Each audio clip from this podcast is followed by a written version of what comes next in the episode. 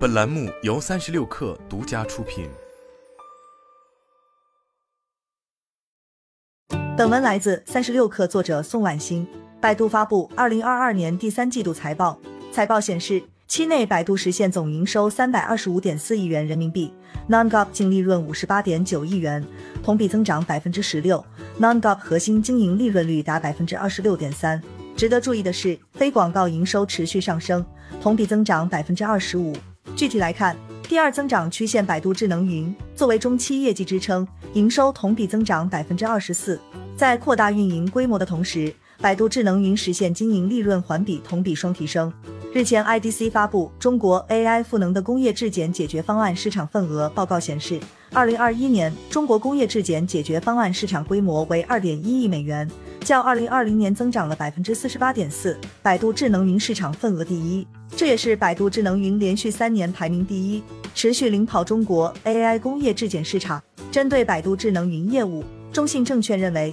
百度云拥有相对优质的客户结构，整体需求依旧占优。利润端，百度具备先发优势的智能交通业务，整体利润率正在持续改善。同时，公司主动调整部分效率不高的业务与并购，进一步实现利润的稳步改善。瑞银集团则推算，百度智能云在智能交通等某些垂直行业。有机会在今年下半年实现正 OPM。百度世界二零二二大会上，百度发布了百度智能云开悟工业互联网平台最新版本开悟二点零。相比于一点零版本，开悟二点零覆盖了质量管控、安全生产、节能减排、生产制造等九大领域，累积了超过两百个工业解决方案，三点八万个工业模型。更重要的是，在能源电力、水务制造业等渗透率仍较低的传统行业中，百度智能云沉淀了大量成功案例。比如，开悟让 AI 代替电力工人冲在风电机组巡检一线，不仅保障人员安全，更将巡检效率提升六至十倍。虽然缺芯，大环境依旧，但百度的昆仑芯片事业部已经实现自研芯片，支持一些内部项目和场景，覆盖云终端和边缘计算。内部芯片已经能够授权高性能计算机集群、生物计算、智能交通和自动驾驶，这有助于缓冲出口限制对未来的影响。依此来看，凭借瞄准更多渗透率较低的传统场景，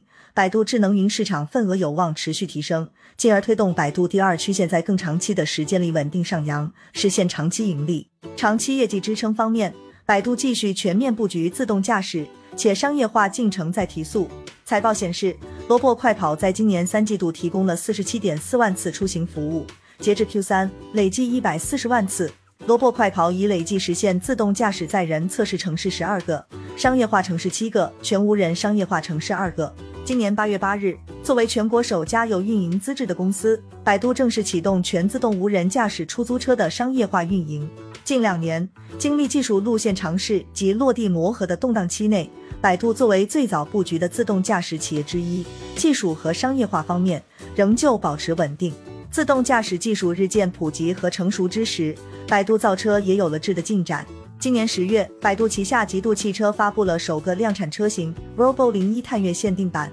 并表示到二零二八年具备全年交付八十万辆车的能力。瑞信银行预测，百度电动汽车和自动驾驶会在明年下半年取得有意义的进展。本季度，百度现金流业务呈现回暖态势。财报显示，九月百度 APP 月活跃用户达到六点三四亿，同比增长百分之五。在基本盘稳定的情况下，移动生态业务作为集团现金流，可以持续为智能云和自动驾驶业务输血，形成可持续自我造血的商业模式。